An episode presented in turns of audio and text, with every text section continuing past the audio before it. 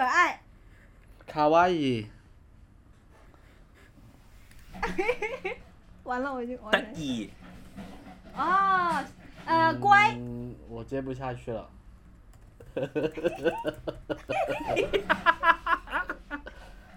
还有啊，我们那里的方言是好过瘾。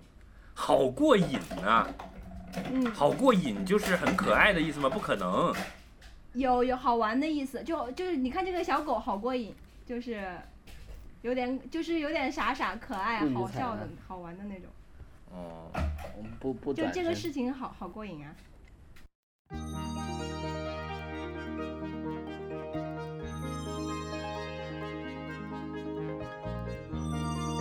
这里就是传说中的 Aspirin FM 阿司匹林电台。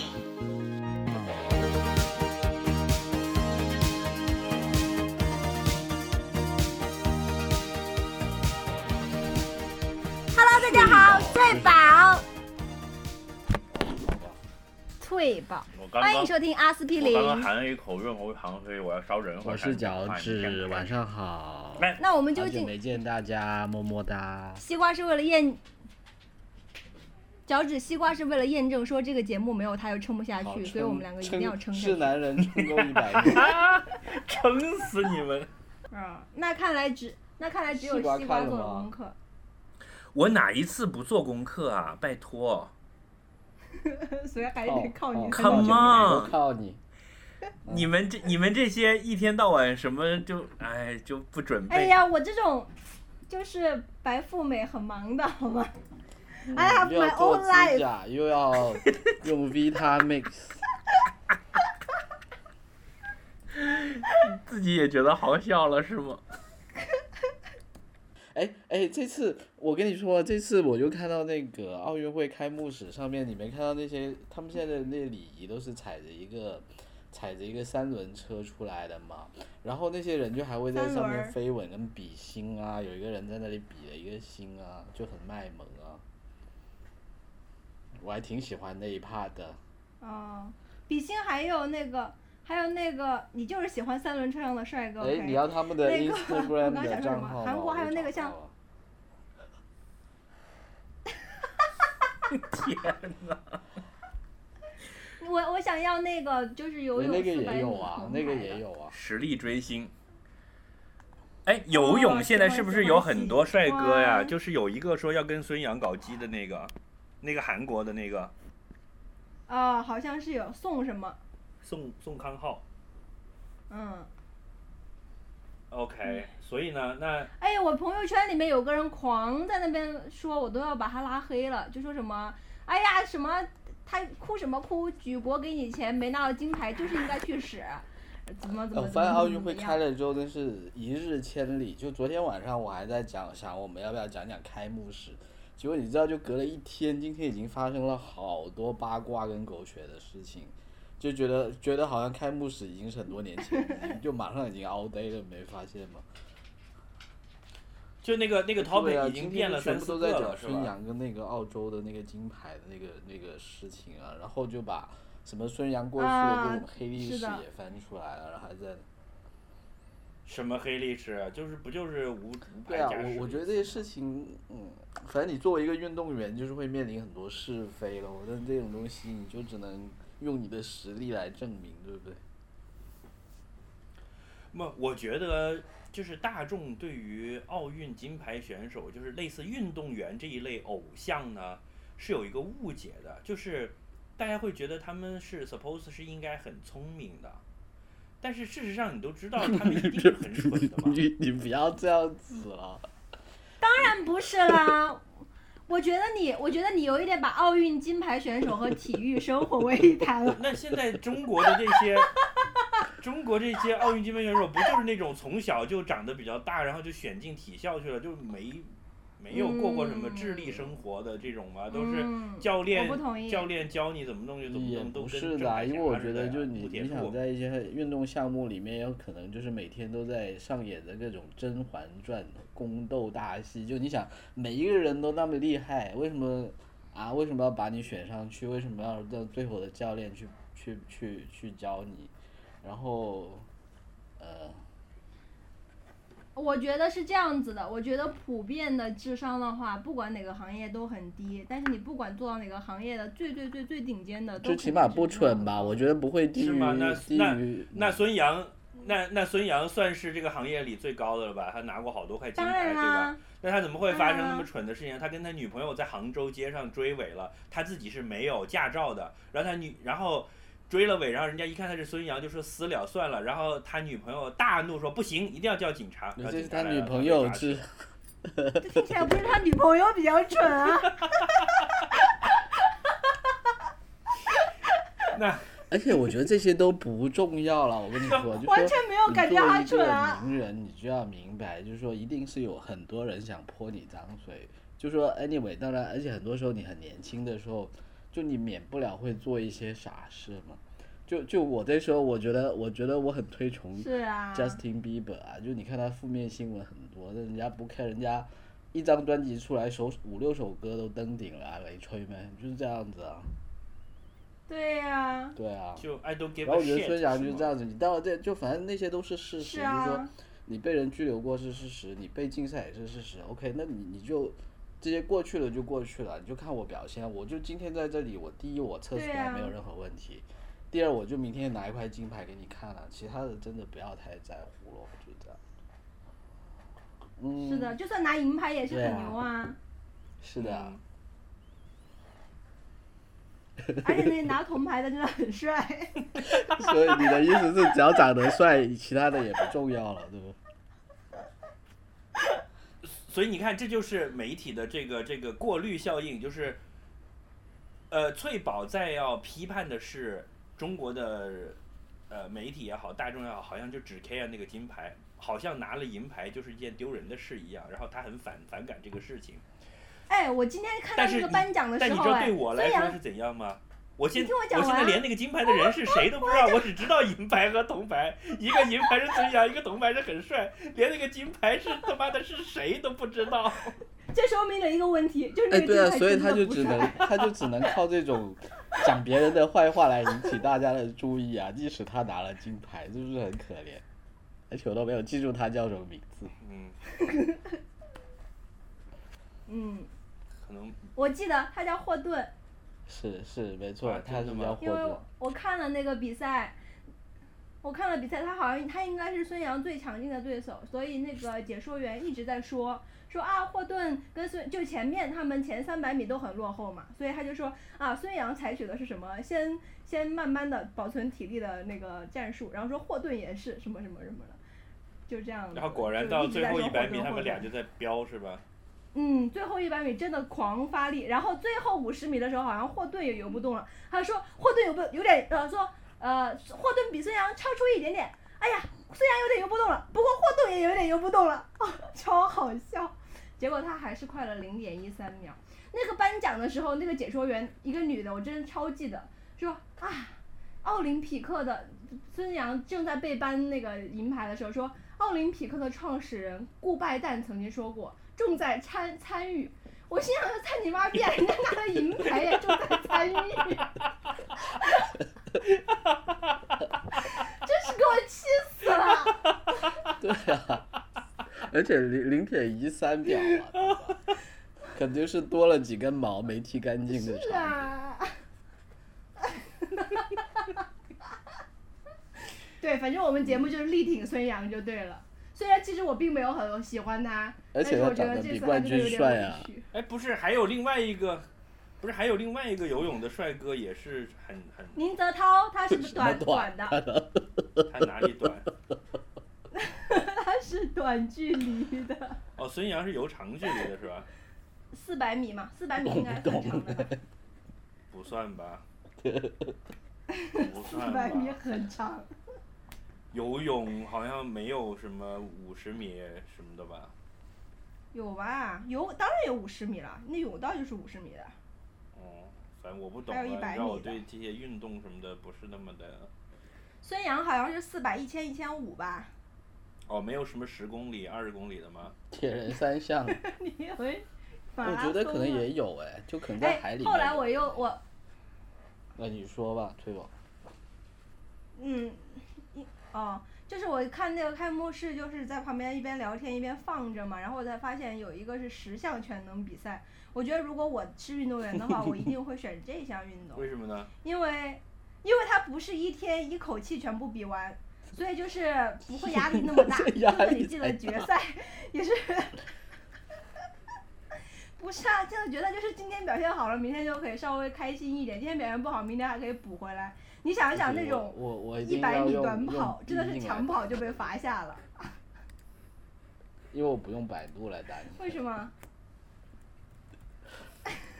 不是，那你要这么讲的话，那举重比一百米的压力更小啊！一百米还噔噔噔噔噔要跑哎，一会儿，我跟你说，嘿嘿我今天嘿，看那完事儿了。个四十八公斤级女子举重那个，没有，我中中午在吃饭的时候，就是中午吃饭的时候是各种 highlight 嘛，就 我五分钟已经把把看胖妞下饭 五分钟已经把，你这想怎么可能是胖妞？四十八公斤啊，大哥，就他连一百斤体重都没有啊。哦，然后你知道。他举起来的那个铁就因为我现在每天举铁，就我就呆了，就他举起来那个铁，我相信在我的健身房是没有任何一个人 可以躺着举起来的，你知道吗？然后就她一个一百斤都不到的女孩子，就这么啊一下就举起来了我，然后我就觉得好恐怖。不是这样的，就是你任何一个任何一个你稍微知道一点的运动，你去看奥运比赛，你都是会被吓死的呀！你都觉得他们不，是人，我我们今天也说了这个 topic，我们吃饭的时候就说。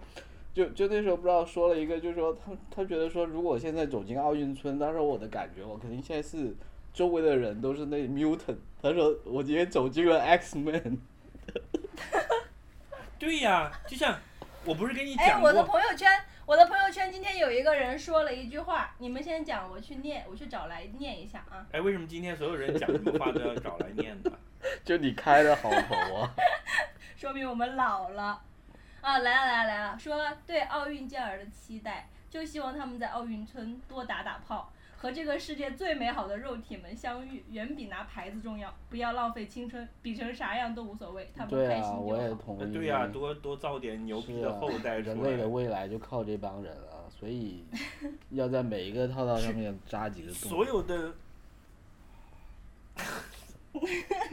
就脚趾，你刚才的那个感叹，我在第一次，你知道，因为我以前从来不运动，我是一个很宅的人，所以以前看这些奥运会都是看，就比如说跑步的，你就坐在，我就躺在沙发上，一边吃着薯片，一边看着一帮人在那里跑的满头大汗，然后心里想傻逼，真的，就西瓜，发明了西瓜，我超级同意你，我要大喊了，已经发明了汽车了，你们在这里跑个什么劲？你还要快，你要快你就坐车啊！西瓜，我超级同意你，因为超级同意你，因为我之前别人每次问我说你最爱看的体育项目是什么，我都会说我最喜欢看马拉松，但我现在真的心态完全。然后你知道我自己开始跑步了以后，有一次我觉得自己好牛逼，我操！我把十 K 跑下来了，然后才五十八分钟，竟然跑进了一个小时。然后你知道那天我就觉得好开心啊！我决决定要给自己买个大东西。然后没过几天，我就看到什么世界马拉松记录是两小时十分，跑完四十二公里，你妹呀！而且我跟你说，我我有一天在跑步机上跑步的时候，刚好是什么世界田径赛在跑十公里，然后我就发现那些人就第一个就一公里可能是两分钟就跑完了。对呀、对呀、就是蹭蹭蹭的在跑啊，就完全就是一群摩托车在那里开啊。然后我就想，what fuck，怎么可能？就是根本不可能的事情啊！摩托车。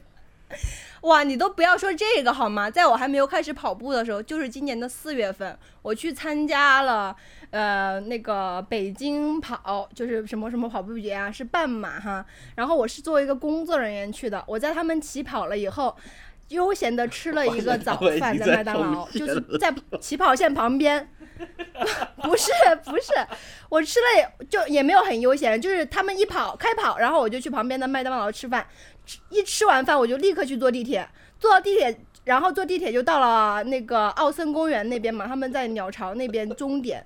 我出从地铁出来，乌泱乌泱的人都跑到了，哎，我去。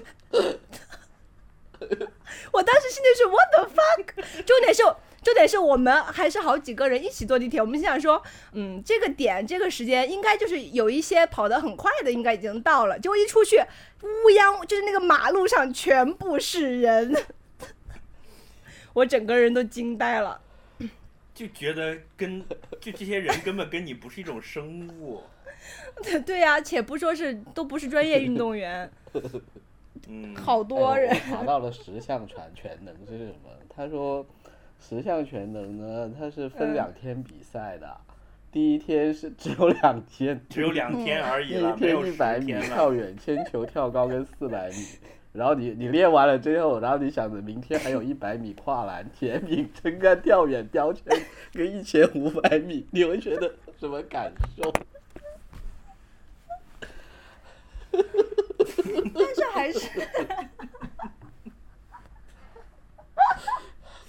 不是，我跟你讲，这个这个东西啊，就是你们你们你们知不知道我原来就是我我这个转变是在哪里吗？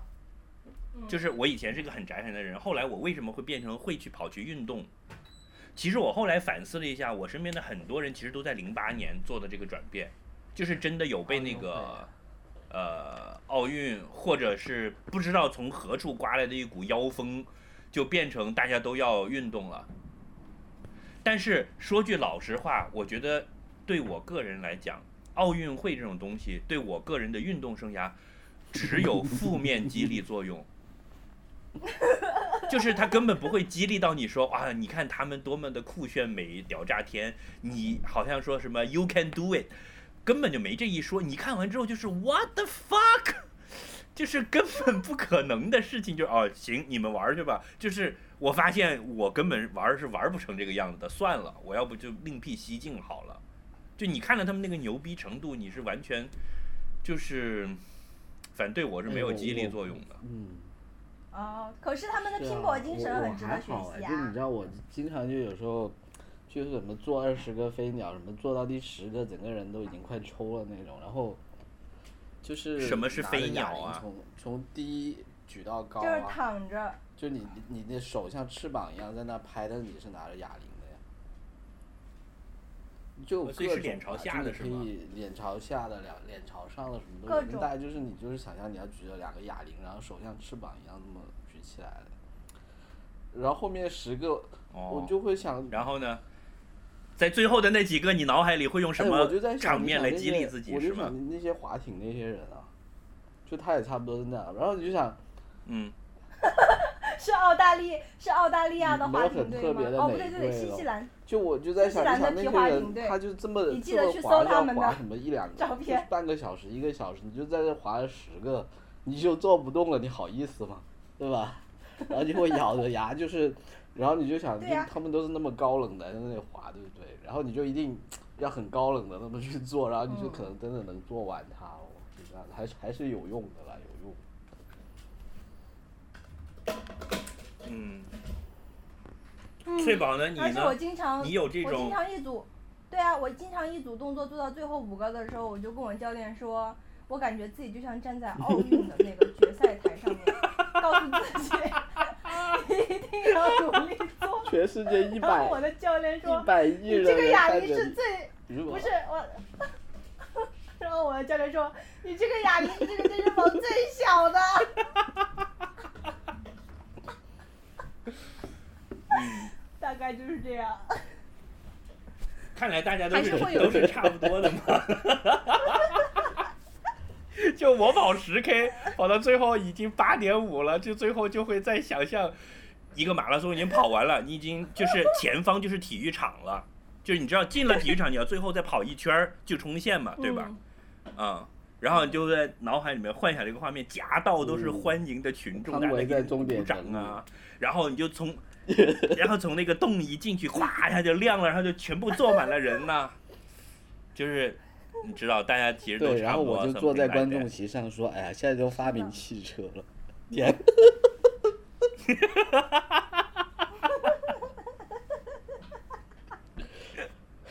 好吧，我们在说猛的吧，怎么说呢？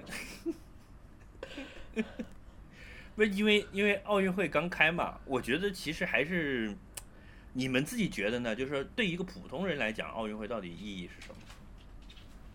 哎，已经二十三分钟了，我们撑一下这一集就是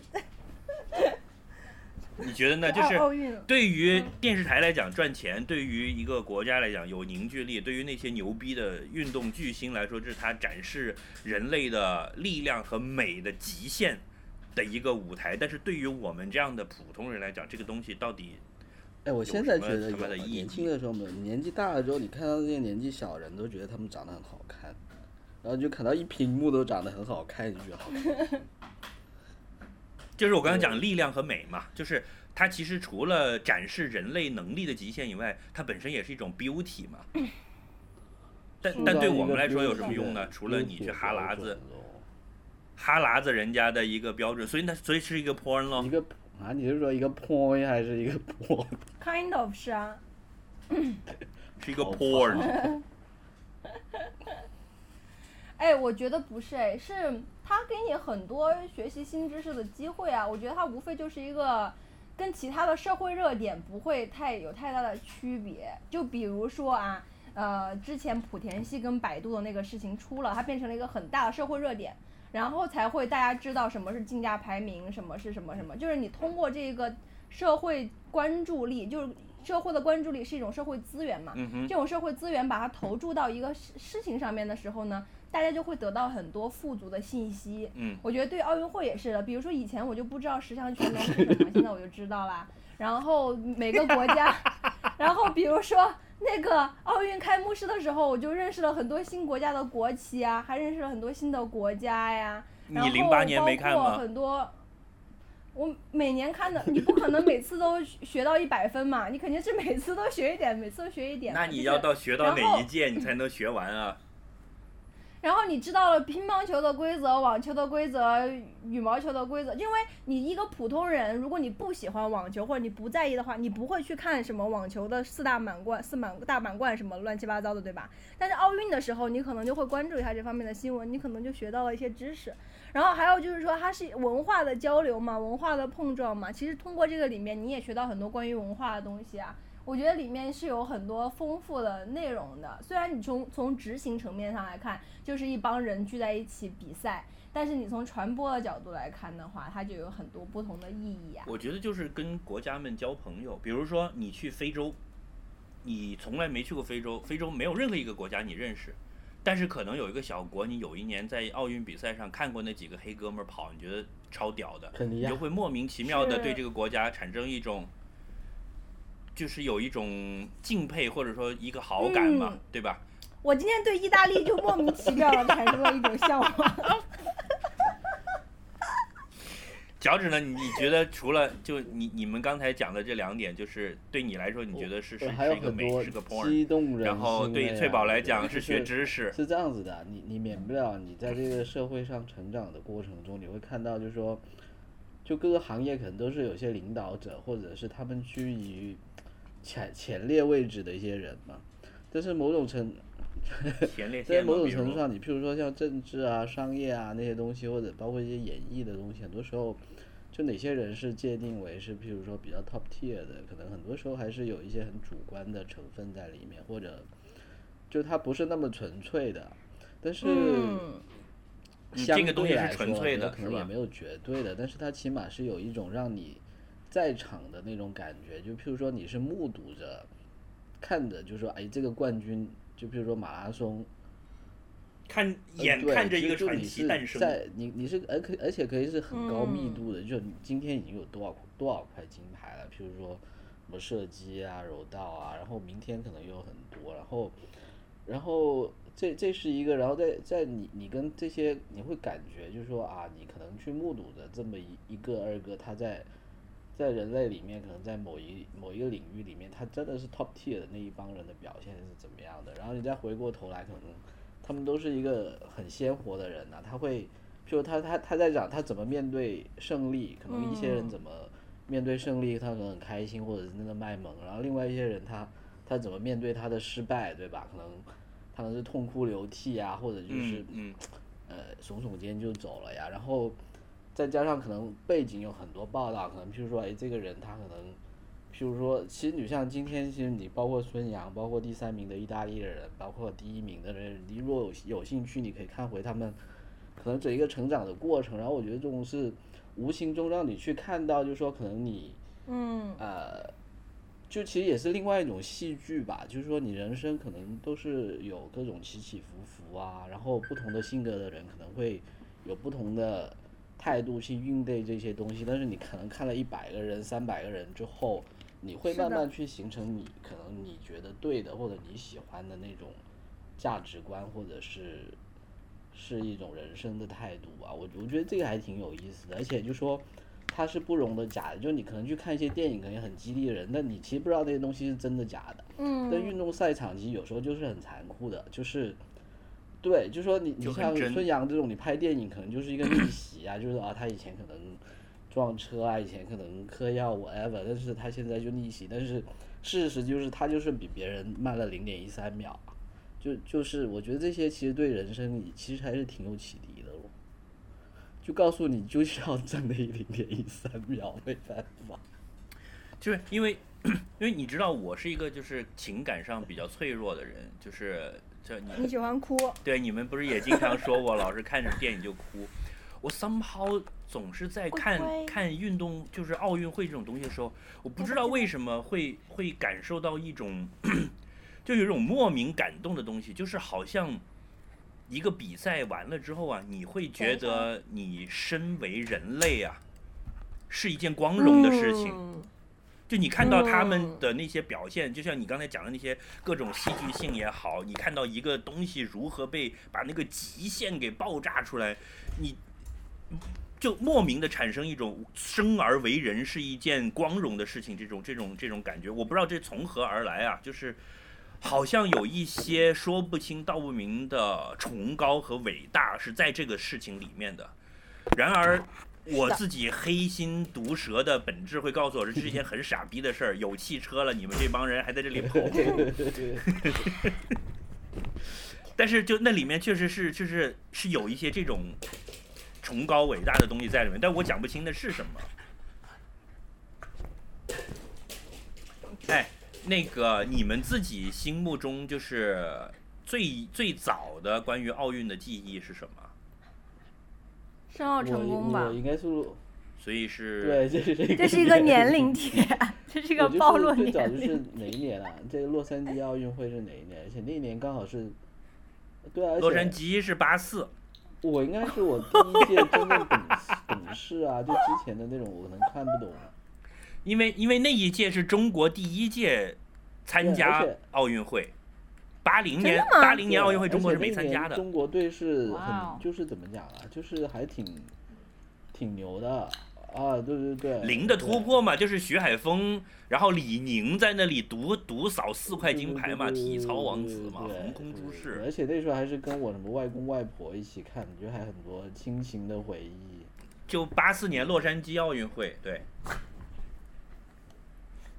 那个我印象不深了你。还不懂事是吧？对，那你你你记忆里最早的留下来关于奥运的画哎面什么？就是那个手金是谁啊？那个射击的那个小老那个小老头徐海峰。对啊，就那就是徐海峰嘛很牛逼啊！然后那时候就是什么是因为他因为手巾呢射击都是第一天的呀，哦哦哦然后哦第一块然后我金那时牌候才在学习什么是奥运会，什么是金牌了。你知道，就坐在电视前看，然后人家老人家就会跟你讲说啊，小朋友，你知不知道奥运会是什么啊？呃，知不知道金牌是什么？就那种，你知道吗？哦那个时候不还跟你说，你长大了也可以去得金牌吧？好像好像我我家里人很少这么84重年的我就我家里人都是那种，哎，像你这种每天宅在家里的，家里人就会说，对，你看你将来不好好挣钱，你要像他们一样去哪儿都跑着去。他导演没用，买不起车。你看这几个大老爷们儿穿着背心裤衩，把这球往网兜里扔，网兜还是个破的。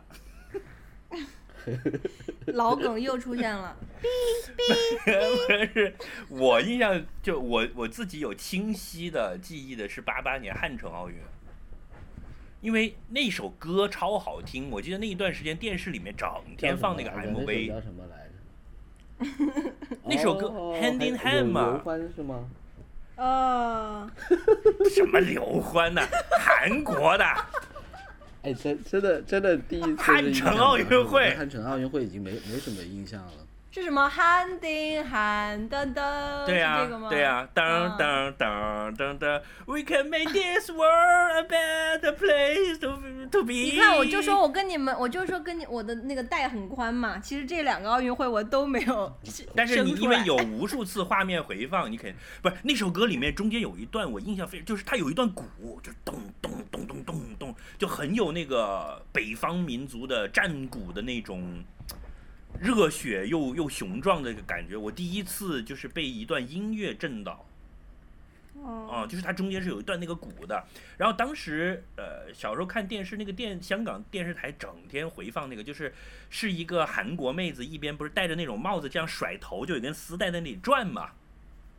然后一边就哦这个男那是男的，呃，好吧，然后身上会背着一个类似一个腰鼓这样，就在那里敲，就那一段画面嗯啊、然后就这个是印象很深刻的。然后九二年就巴塞罗那了嘛。所以翠宝你呢？你最早的奥运会的记忆是就是申奥是吧？嗯申奥是零一年了吧？申奥成功，嗯，嗯你你那时候在干嘛？我在读初中你，们有组织什么庆祝活动还是怎么样吗？有啊，有组织，就是那个电视直播，就是那个萨马兰奇宣读，就是申请谁申请成功的时候，全班一起看电视，嗯，然后就耶，就我我那时候我小表弟可能就还还号称自己要写信给萨马兰奇，就是要要帮助中国申奥。哦，然后那一年很快就九幺幺了嘛，哦，是在那年、哦对哦吧？是的，然后又是全班一起组织看电视，我记得很清楚，就全班组织看了两次电视。一次是申奥，一次是九幺幺，是吧？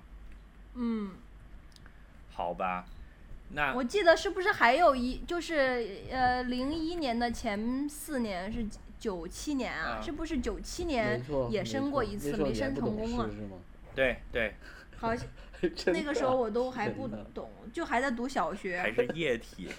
没有不不然那个时候八岁啊，完了暴露年龄了，就还还在愁家庭作业没写完怎么办，一点都不关心国家大事。好吗？我还有一个俗套的问题，就是那你自己心目中就是你的关于奥运会的记忆，你有一个 collection，在这里面的一个就是什么什名么什么场面，什么叫名场面？我就是著名的场景，就像比如说你一讲到 Batman 的电影，你就会想到，呃，对啊，就把小丑丢下去啊，或者就是会有一个就是最有名的场面嘛。那你自己关于奥运的印象最深刻的一幕，或者、哦，那或我者是或者是你看过的最感动的比赛的那一幕，我这个最容易了，因为其实我对比赛没有，但是我当过志愿者嘛，啊所，以就是在奥运村里面搞来搞去。用掉了十万个避孕套那一届吗？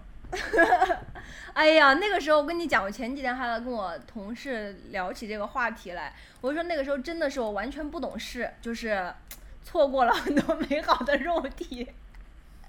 那个时候还是一个懵懂无知的少女，我现在回忆起来，如果现在让你去做志愿者，你就会把他们睡个遍，是吗？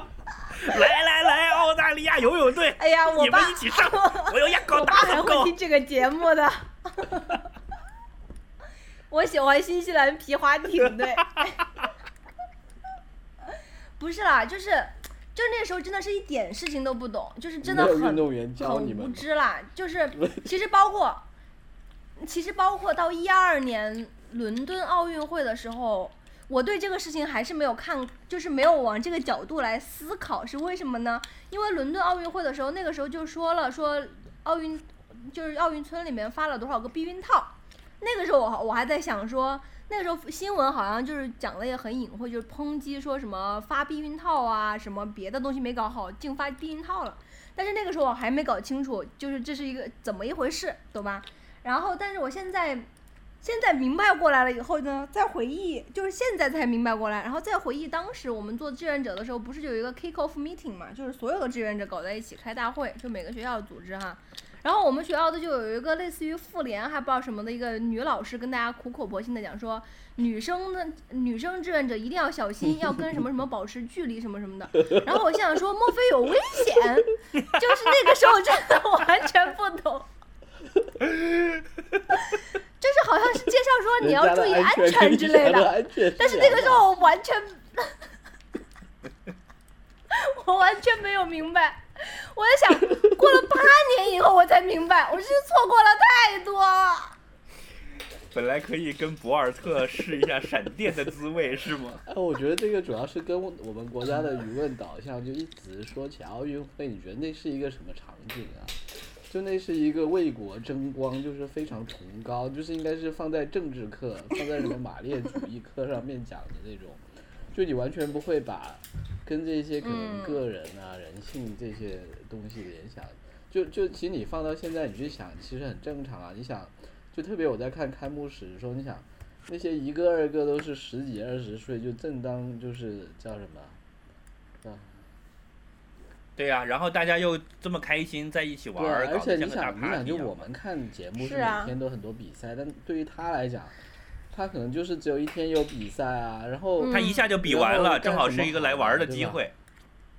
而且大部分人就是被淘汰了，就可能没进半决赛什么的，就没事儿了。可能顺便玩一玩就譬如说，就今天表现不好，找一个人来安抚一下失落的心情。嗯，不，我觉得这个 make sense，这个是恰恰好是西方国家和我们对于奥运这件事情的看法的区别，就是我们觉得这是一个战场，这是洗刷我们耻辱、扬我国威的机会然后对他们来讲，就是这是个大 party，就是大家交朋友的场合，就是很难得，世界各地的好朋友们都在一起，我们搞个 party。哎，所是所以就是这种感觉另外一个嗯机会，就真的是一个文化的碰撞了，这个还。对，所以你还是跑题了呀，你的名场面是什么？所以我觉得支持北京在什么时候申一下，申奥一下。有啊冬奥你还有机会，二零二二年你还挺哦，我可以去申请当志愿者。因为你想，比如说二零二零年去东京的话，因为你不是志愿者，你也进不去奥运村，你懂吧？嗯，你可以假装送外卖嘛。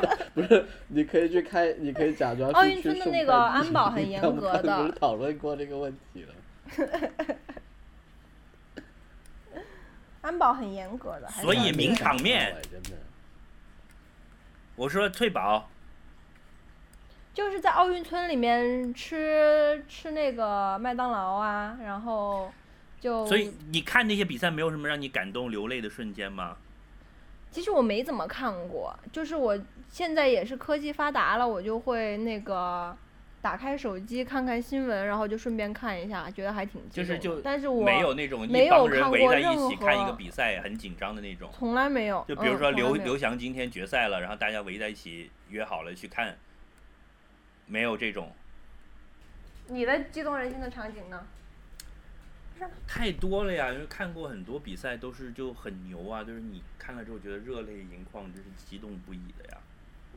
然后又还要说别人为什么不坐车，你这个人真的是很矛你盾。你知你知道，你知道零八年北京奥运会，就是有一发生了一个就是惊天大逆转，就是堪称像电影或者漫画那么那么戏剧化的惊天大逆转，然而却没有什么人知道的嘛。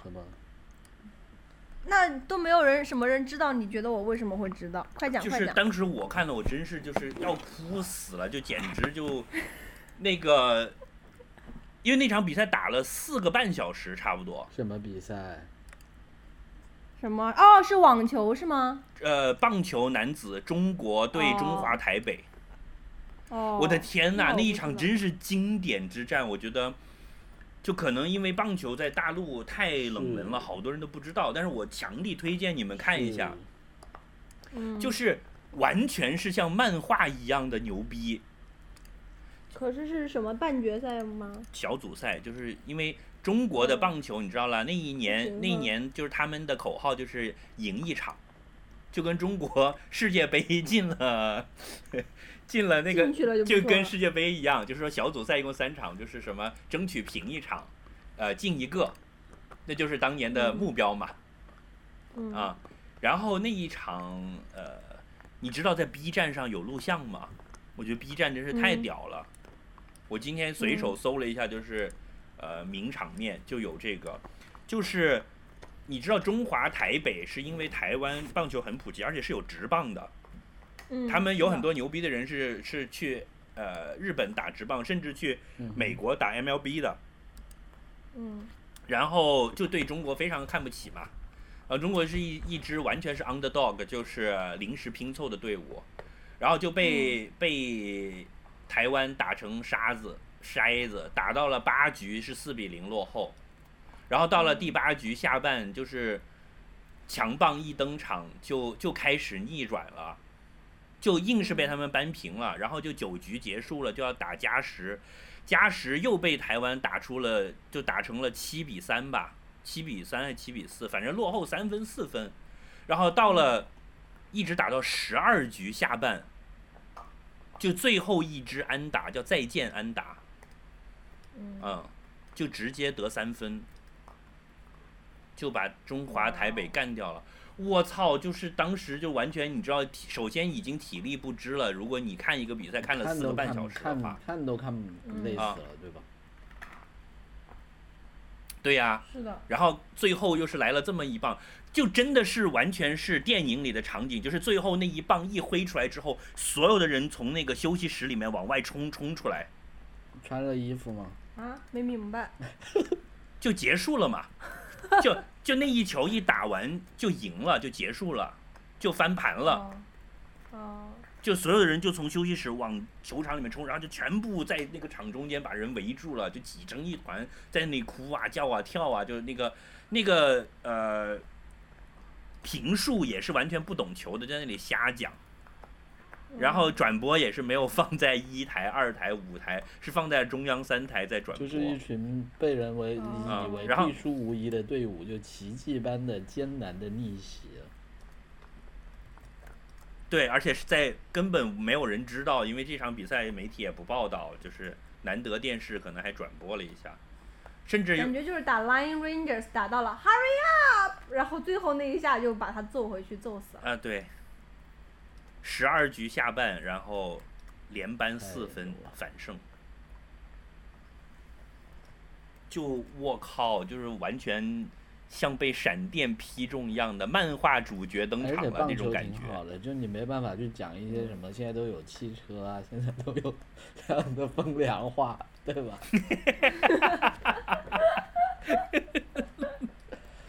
就这是哎，棒球其实我不太懂哎，它讲究的究竟是什么？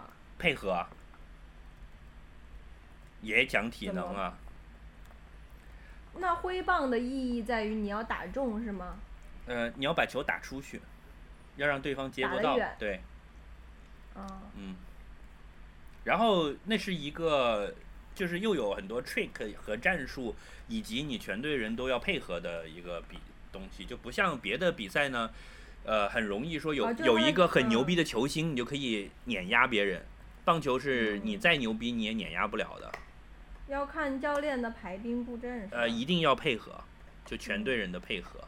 你有一个很厉害的投手也没用，嗯嗯，所以就这是印象比较那投手呢？投手就是让让别人打不到自己投出的球是吗？对。啊，你可以不停的有变化球去骗那个打手啊。嗯，嗯，投手就是防守核心呐、哎，嗯，这个可以下次再哎专题对啊，我一给你扫直没搞盲啊。你看过 Touch 吗我我我其实我我看过 Touch，就是我因为我很小的时候看 Touch，所以我看了以后当时是明白了，但是又过了很多年，所以我就已经不太记得了。哦，就很有意思的呀，这个东西，这是一种很有意思的运动。你哎，想那我们要不要讲一讲还有什么运动是你觉得很有意思，但你又不知道他们在干什么？卡巴迪，卡巴迪是什么？什么东西？卡巴迪是亚运会才有的项目吧？就是反正这种哦，就像老鹰捉小鸡一样的嘛。我你们没有看过的吗？就是你你你下一届亚运会的时候，你注意一下，看那种转播，经常会有卡巴迪比赛什么小组赛，然后你看哎古古典摔跤古典摔跤。古典 摔跤，就是两个穿着紧身衣的胖子在垫子上涂涂满油是吗？就扭来扭去古。典摔就是不是古就是那个爆菊的，经常就是古典摔跤，就两个人 基本上就是睡在地上，就睡在地上扭扭抱在一起，就不知道在干嘛。嗯，对，我觉得很好玩的是那个，其实就是有一个，呃，应该是冬奥会的项目，就那个冰壶嘞，就是啊，擦擦擦擦擦擦就擦擦就那个人要拿着拖把在前面不停的擦，不是拖把，哦，然后每次看就觉得很好笑，就是觉得 就是觉得好像在做家务一样 然而你也坐在那里看完了整场比赛，就是就带着一种看 B 站鬼畜视频的心情看完。哎，但是我跟你讲，那个女子冰壶球的，经常会看到很多什么挪威美女，几个人在那里擦擦擦擦擦，然后在那里很用力的擦，镜头从后面拍着可以看到她的大屁股，这是奥运会特有的福利了。呃，其实奇怪的项目现在越来越少了，因为大家对这个东西的了解越来越多了之后，就不再会有那种说但是你们知道有一些小冷知识，比如说田田径的那个起起跑不能抢跑，就抢跑很严重。嗯如果你比如说第一枪响了以后有一个人抢跑了，那大家重新再来嘛，对吧第？二枪就会大家一起都抢跑。不是第二枪谁抢跑谁就罚下场，直接没有机会跑了。哦，所以这是一个战术，就是我故意要先抢一次，然后搞得大家都很紧张，是吗？嗯，反正最好是大家都不抢跑了，现在好像基本上都不不抢了。但是就是我我才知道，就是说田径这么一个规则，就是这么变态，抢了一下就就就直接就没有机会了。好像射击也有一些变态的规则。因为你一直抢会很影响那些没打算抢的人的发挥。就你想你一鼓作气，然后哎发现不用跑了，而在二鼓作气又不用跑，那后面就你的那些就你的肾上腺素都已经被消耗掉了。就一什么一而的一一一而什么再而衰三而竭是吗？对啊，就可能很多你那种就临时分泌出来的激素就已经都对啊，就像翠宝这种人，就是你们还搞什么搞，好烦恼，不跑了，把牌子一扔走了，就大概在就在抢跑了三四轮之后，他就把牌子一扔走了。嗯，我觉得可能还有一个原因，是因为在以前科技没那么发达，抢跑很难被发现，就那么零点几秒，所以一旦被发现就属于很严重，所以就是一个警示吧，让大家不要抢跑，嗯就，看不见嘛。现在不都有红外线什么的了是吧？嗯，以前没有嘛，可能这是以前的那个原因，就定了这么一个规则。嗯，当然，我觉得脚趾的那个说法也特别有道理，什么呀？就是故意肾上腺素被被就。是我觉得这可能会是一种战术啊，就比如说，如果是这样的话，那我就先抢跑一次，反正我也不会被罚下。但我抢跑完了之后，就会搞得你们所有人压力很大，你们的那个起跑就会偏慢一点，因为你怕抢跑嘛，啊，所以你们就会慢半拍，那么可能成绩就会降低了零点一秒，对吧？而且就你刚才的激情已经被消耗掉了。嗯，我觉得奥运冠军们的激情不会这么容易被消耗掉的，他们都超有激情的，试一试。对呀、奥运的激情。哎，二零二二年，二零二二哎，好像因为之前每一年都是那些几个几个广告商也在斗法嘛，就是一嗯到奥运期间，你会看到很多很棒的广告。嗯。嗯，我之前就看了好多，就是那种你知道耐克很会煽情嘛，但耐克不是赞助商。对他他每年都拿就在场外煽情嘛就他很，坏了，就是他会他不提那两个字儿，但是他又抢尽了风头，这样吧。是嗯，那一年不就是有一个超煽情的广告，就是活生生把我看哭了呀。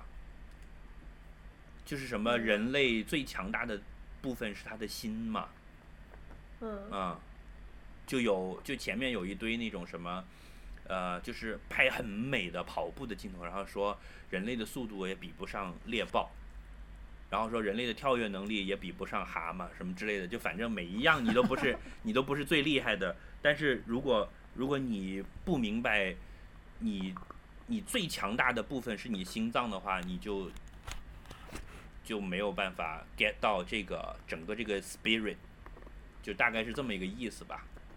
嗯。嗯，然后你知道就配着那种哇，就伟大崇高的音乐，然后你就觉得好厉害。还有那一年有个保洁的那个广告也很好啊，就是 the 嗯 greatest job in the world，、就是世界上最伟大的工作，嗯就是他妈妈。嗯就是那些什么洗衣粉，对，就是什么母亲喝彩。，对什么洗衣做饭，然后但是都在陪小朋友去训练嘛，就是一个奥运冠军的培养，其实在他妈妈在身后付出了巨大的努力什么之类的，我靠，那种都好催泪，是的。嗯。是的耶。然后有一个，我前两天在在哪儿看到的一个，就是，呃，也是耐克的，他拍的印度的一个鼓励女性出去，所以你看，出去运动的就明明他不是奥运会的赞助商，对，他就就 旁敲侧击嘛，是对，就你知道印度女性地位是比较低的，就是你还是有点那种，嗯，传统封闭的，就让大家要热烈的做自己，多出去运动，要很开心的做自己那种那这种这么一种呃价值观吧。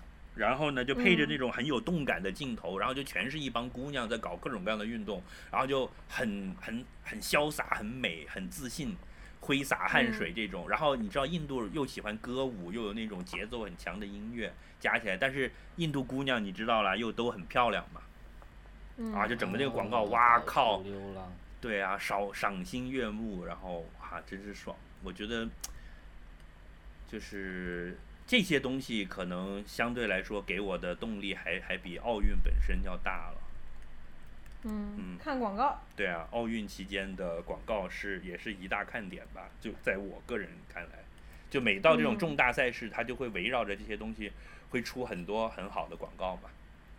是的。嗯，哎，对了，而且我觉得真的就是现在，你除了这种体育比赛什么，其实看电视是越来越少了。是的。嗯，但我觉得可能对对对电视台来讲，奥运这种这种 event 是它挽救它收视率的一大那个什么，就它肯定会反弹一猛的反弹一下。平时你嗯看剧什么，球赛啊那些也因为因为这些都要讲究实时嘛，嗯，嗯，对。哎，说说你们对开幕式有什么印象深刻的？那个啊那个火焰啊，那个圣火，你是说今年的开幕式吗？是，嗯，我没有看，嘿嘿嘿嘿嘿嘿，我，B B 站上应该有，没有没有是吧？哦，我是在电视，，我是在电视上的回看看的，就现在那些就大概花了中国十分之一不到的钱是吧？呃，看得出还是比较省钱的了，就他一直在用投影。对啊，那个 GCL 帮城走路就走了五分钟吧，一个超模从这边走到那边。然后说那些人在上面唱歌跳舞的都穿个短裤就去了，就连连服装都没怎么搞。呃，那倒也不是吧，我觉得也没有啦，还是有 妆法的。我觉得就很符合巴西的风格啊，他们巴西哥们儿就是这样的呀。不就这就我们一起来唱歌跳舞就好了。没错没错，我觉得它的它的整个整体的主题就是我们来唱歌跳舞就好了，然后而且还把它的历史也讲了一通，其实还挺好的。哦，是吗？巴西有什么历史？就它其实也是一个移民国家，就它就从前这里很好，然后来了一帮人，然后后来我们就屁股很翘，很会唱歌跳舞，把经济搞得一团糟，but 我们还是在唱歌跳舞。哎，他是这样子，我可以跟你们说一说他的历史。他的移民就是说跟北美不太一样，就北美就是有原住民跟有殖民者嘛，对吧？嗯嗯，然后他比较特别，就是他也有原住民，对吧？然后嗯它的原住民是并没有，就不像墨西哥那边的那些什么玛雅文明，就他的文明还是很落后的原住民。然后呢，他的殖民者葡萄牙人其实也是一帮就是跟什么英国人、法国人、荷兰人比，就完全是另外一种风格的，就是。就简单来讲，就是他们完全不 care 跟一些有色人种去上床和生小孩的，就是这样子。然后，然后期间呢，他们还引入了很多黑奴，嗯就就还有，然后历史上还有一波，你知道日本还有，就其实巴西的移民有很有一对，有很多日本人跑到巴日西去本。移民潮，对就这个也是北美没有，所以你就看他是从就白人、土著人、黑人，然后还有什么日本人，就就所以他们巴西有做过一个统计，就当时人口统计问说你是什么肤色，然后他统计的结果是有一百多种，就那个人自己去讲。就他们这个国家是从白的到黑的，就中间还有无数个过渡，就就都很全的那样子了。嗯，那还是比较有意思的一个，就就跟北美或者是跟讲西语的那些南美国家的历史都还是稍微有一些不一样了。嗯然后他他的那个过程大概还是有把这一段历史去去讲出来的，然后就你会看那些殖民者跟那些土著并不是在打仗哦，他们在那里眉来眼去了，就虽然是有一点粉饰太平的意思，但其实也不是没有道理。就来了来了，吃烤肉，Let's party，就变成这样了。不，巴西其实很是。富的，诶，但就对对啊，其实他们还挺有钱，但是就是其实这个又说到另外一个问题，就巴西它的民粹，它是很典型的，就是那种一个好的国家怎么葬送在那些民粹讲究民粹上位的政治家的手里了。对对是的。我听好多个人都这么讲过，就是说别的国家穷都有道理，巴西穷就真的是自己作死。说因为它的自然资源非常的好，就简直有这样的资源还要穷，就是没天理。呃，对啊，就因为自然条件太好了，人反而有时候可能会变懒或者怎么样哦。嗯，反正啥也不用干，忽然我好想去那边哦。那那边治安很差、治安很差就是，就你知道、嗯这个开幕式的导演就导演过一部电影叫《上帝之城》。哦，是他导的呀是他呀。对，然后那部电影你知道很恐怖的啦，就讲巴西的贫民窟，就里面那些你看一个十几岁的小孩，嘣，突然就拔出一把枪出来那种，那个那个电影的背景是在巴西吗？就里约嘛好像，是的，里约的贫民窟，他那故事就是哦讲里约的我以为是非洲故事。世界上最大的两个贫民窟，一个就是里约的贫民窟，一个就是孟买。嗯，嗯，而且你想很夸张啊，然后你去看他的那个里约的那个海湾上面那种游艇，真是多到，就是你想这边就是多到这么多有钱人，然后那边又是一个那么大的贫民窟哦，就是也是一个很抓马的。嗯，我是看过另外一个叫《精英部队》，也是深入的鞭打了他这个腐败的根源和这个这个社会问题。嗯，但是我是我是们要不要听一我们要不要讲电影？回到我们可以下次等你们听了再，你们看了再讲啊。你们不是都没看吗？嗯，好吧，好啊好啊，我们这一期就聊一聊奥运，也挺应景的。好呀，多好啊！嗯。那希望大家 enjoy 剩下的奥运的这两个礼拜。嗯，对，感觉然后我要我们要赶在闭幕式之前把节目播出去。对，也也也欢迎大家那个就是给我们反馈啊，就是讲一下你们最早的关于奥运的记忆和你们自己比较深刻感人的奥运场面，在你的脑海图书馆里面比较精彩的一幕。是呃的，好吧，十分期嗯待。对，刘翔那个就不用说了，那个我们大家都知道，还有那个女的叫什么来着？哪个女的就一？直在采一直在采访刘翔的，就冬日冬日娜对他又出现了，我。嗯，其实奥运还有挺挺多故事的，还有郭晶晶和田亮呢，哎，对呀、对吧？嗯还有亮晶晶，亮晶，晶，嗯，嗯，还有大魔王张怡宁和福原爱呢。哦，对，好多 CP 可以讲的对呀、福原爱修马桶的故事，你们应该都看到了。看看看到了，福原爱修马桶。嗯，好啊，那我们今天先到这儿。好，拜拜。嗯拜拜拜。拜。